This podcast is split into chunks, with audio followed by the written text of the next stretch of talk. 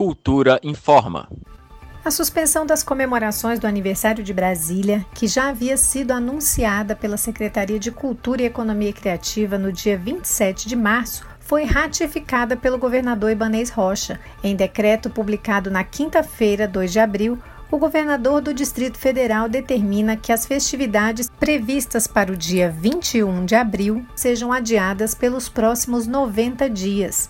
Isso significa que, pelo menos até o mês de julho, nenhum evento público alusivo aos 60 anos de Brasília poderá ser realizado. A decisão leva em conta a situação de emergência vivida pelo Distrito Federal diante da pandemia de Covid-19. Para frear a disseminação descontrolada do novo coronavírus, o governo do Distrito Federal também manteve a suspensão de todos os eventos culturais até o dia 3 de maio. O objetivo é evitar aglomerações de pessoas o que potencializa o contágio da doença. Nita Queiroz para a Cultura FM. Cultura FM 100,9.